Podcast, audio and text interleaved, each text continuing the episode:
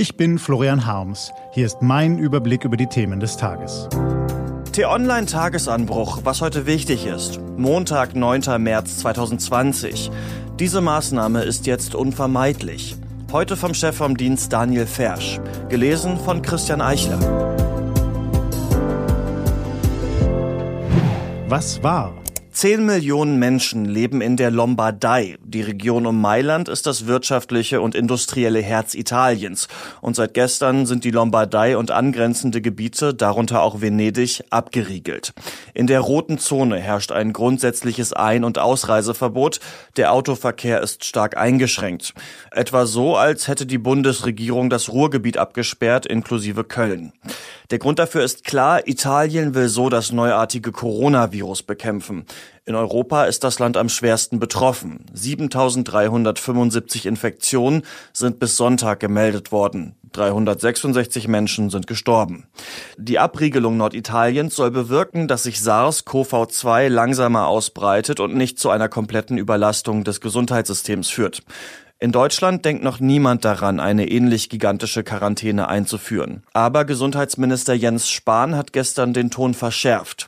Er fordert Bundesländer und lokale Behörden eindringlich dazu auf, Großveranstaltungen abzusagen und er hat erstmals eine Zahl genannt, und zwar 1000 Teilnehmer.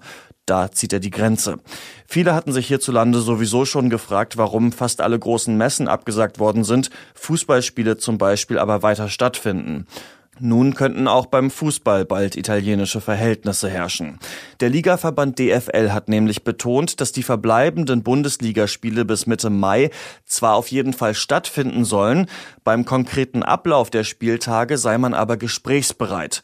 Damit deutet der Verband an, dass auch Spiele ohne Zuschauer möglich wären, wie es Italien bereits vorgemacht hat. Und zum ersten Geisterspiel könnte es sogar schon diesen Mittwoch kommen, denn da wird das Rhein-Derby zwischen Borussia Mönchengladbach und dem ersten FC Köln nachgeholt. Denn vom Stadion der Gladbacher sind es nur wenige Kilometer bis zum Kreis Heinsberg und da wurde die erste Coronavirus-Infektion in Nordrhein-Westfalen nachgewiesen.